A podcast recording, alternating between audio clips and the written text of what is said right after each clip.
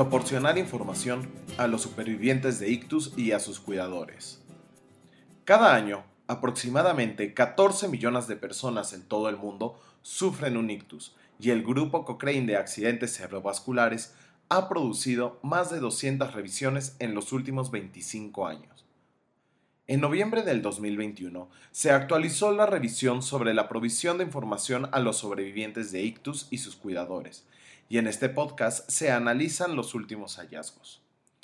Este podcast ha sido traducido por Yasmín García del Centro Cochrane Iberoamericano y locutado por Orlando Cerón Solís del Centro Cochrane Asociado de la Universidad Nacional Autónoma de México.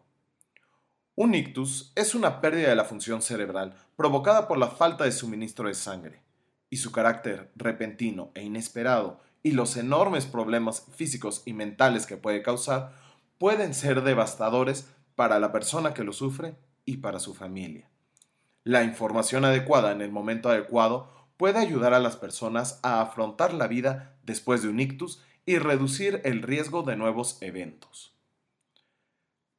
Es importante tener una revisión de la provisión de información para los supervivientes de ictus, porque las personas a menudo refieren que no han recibido información suficiente después de su ictus, mientras que algunas también informan que se sienten abrumadas.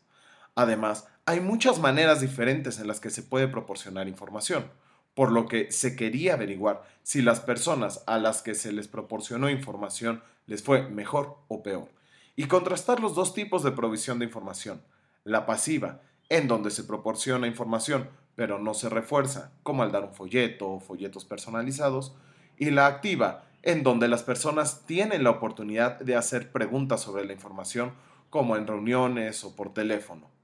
Se espera que al agrupar la evidencia de esta revisión, se ayude a los profesionales sanitarios a decidir cuál es la mejor manera de abordar el suministro de información. Se buscaron ensayos de provisión de información y el interés se centró de forma particular, en los efectos sobre el conocimiento y la ansiedad de las personas. Mejorar el conocimiento es fundamental para lograr muchos de los beneficios previstos del suministro de información y puede ser un objetivo importante en sí mismo para las personas después de un ictus. También se decidió centrar la revisión en la ansiedad para reflejar la confusión de las personas que suelen sentir y por qué ésta puede empeorar si las personas se sienten abrumadas con la información. Se encontraron 33 ensayos, 11 de ellos abordan la provisión pasiva de la información y 22 la provisión activa de información.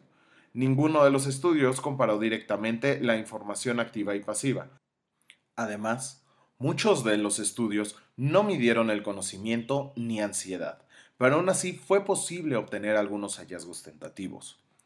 Para los supervivientes de un ictus, proporcionar información de forma activa puede mejorar el conocimiento sobre el ictus y la atención del mismo. También puede reducir ligeramente la ansiedad, pero podría no ser de manera importante. La evidencia fue menos clara para la provisión de la ansiedad de forma pasiva. Sin embargo, se determinó que puede empeorar ligeramente la ansiedad, aunque, de nuevo, se desconoce su importancia. La evidencia no estuvo muy clara en el caso de los cuidadores informales, es decir, amigos y familiares. Aunque la evidencia es incierta, parece que las estrategias que involucran activamente a los supervivientes de un ictus y a los cuidadores e incluyen un seguimiento planificado y una oportunidad para aclaración y el refuerzo probablemente sean mejores que no hacer nada, por lo que se deben utilizar en la práctica habitual. Estos enfoques activos también se deben preferir a los enfoques pasivos, como simplemente proporcionar un folleto. La revisión está disponible en línea en la biblioteca Cochrane y una búsqueda de información para el ictus mostrará esta revisión en la parte superior de la lista.